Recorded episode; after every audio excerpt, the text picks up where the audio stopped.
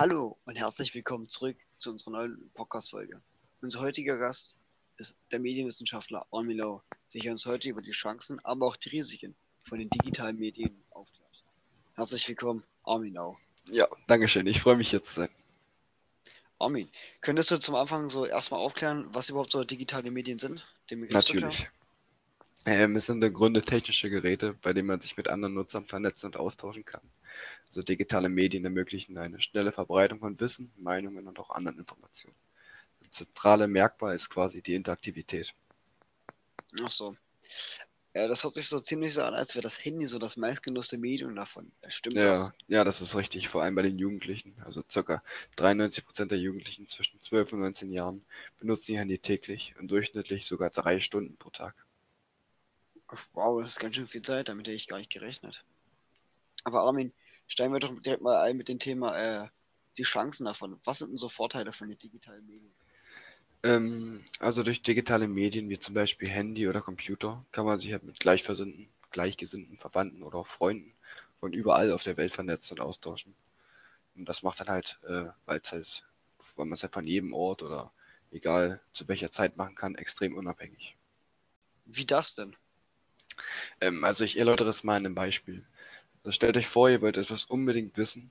Doch eure Eltern wissen es nicht, ihr könnt halt keinen fragen. Früher wäre man halt zum Beispiel in eine Bücherei gegangen, um halt die Frage nachzuschlagen. Doch da hatte halt die Bücherei nicht den ganzen Tag offen. Heute ist das anders. Man muss einfach nicht zur Bücherei gehen, sondern kann einfach googeln. Und das auch noch später am Abend, also 23 Uhr zum Beispiel. Und da man heutzutage auch googeln kann, äh, unterstützen digitale Medien beim Lernen. Ähm, zum Beispiel, wenn man jetzt im Fernsehen sich eine Dokumentation anschaut. Außerdem wird man halt durch den Gebrauch von digitalen Medien schon für das spätere, für das spätere Leben oder den späteren Job vorbereitet, weil ja jetzt in der Zukunft schon viele Berufe ähm, Technik haben, mit dem halt umgegangen werden muss. Mhm. Ja, stimmt. Das hört sich aber schon mal alles äh, sehr recht positiv an. Was sind denn da schon mal so die äh, negativen Aspekte von digitalen Medien? Ja, da gibt es auch eine, einige.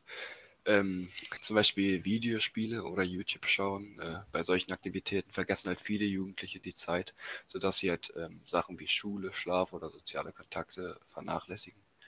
Zudem besteht die hohe Gefahr zur Sucht. Ähm, dort haben die Betroffenen Angst, etwas zu verpassen und sich halt, können sich halt im Netz besser unterhalten äh, als jetzt im realen Leben. Außerdem äh, kommen halt auch junge Leute schnell an pornografische Darstellung und politischen Extremismus. Das sollte natürlich von äh, Kleinkindern oder halt auch heranwachsenden jungen Leuten ferngehalten werden. Ja, auf die zusätzliche Gewalt und Drogen und Selbstverletzung in digitalen Medien wird halt stark verherrlicht und deswegen werden auch viele Jugendliche zum Nachahmen angestiftet. Was man jetzt oder was sicherlich viele kennen, ist das Cybermobbing. Und im Internet kann man sich ja sehr anonym ausgeben. Äh, deswegen trauen sich halt viele Menschen mehr, ihre verletzende Meinung zu äußern und das kann auch schon schlimme Folgen haben. Ja, von Cybermobbing hatte ich tatsächlich schon gehört. Äh, was könnte man zum Beispiel gegen Cybermobbing tun?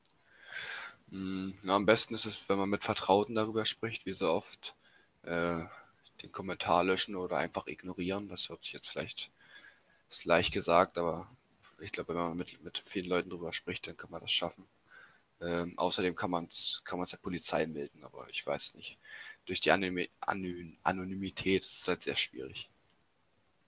Ja, davon hatte ich auch schon oft gehört, dass, äh, wenn so Fälle auftreten, dass die Polizei meist gar nicht richtig nachgehen Ja, kann, genau. weil sich der Aufwand dafür gar nicht lohnt. Ja, ja. Das ist ja schade natürlich. Aber wenn irgendwelche von unseren Zuhörern natürlich noch äh, Tipps hat und Tricks gegen das Cybermobbing, bitte in die Kommentare schreiben. Und wir sehen uns beim nächsten Mal zu einer neuen Folge von unserem Podcast.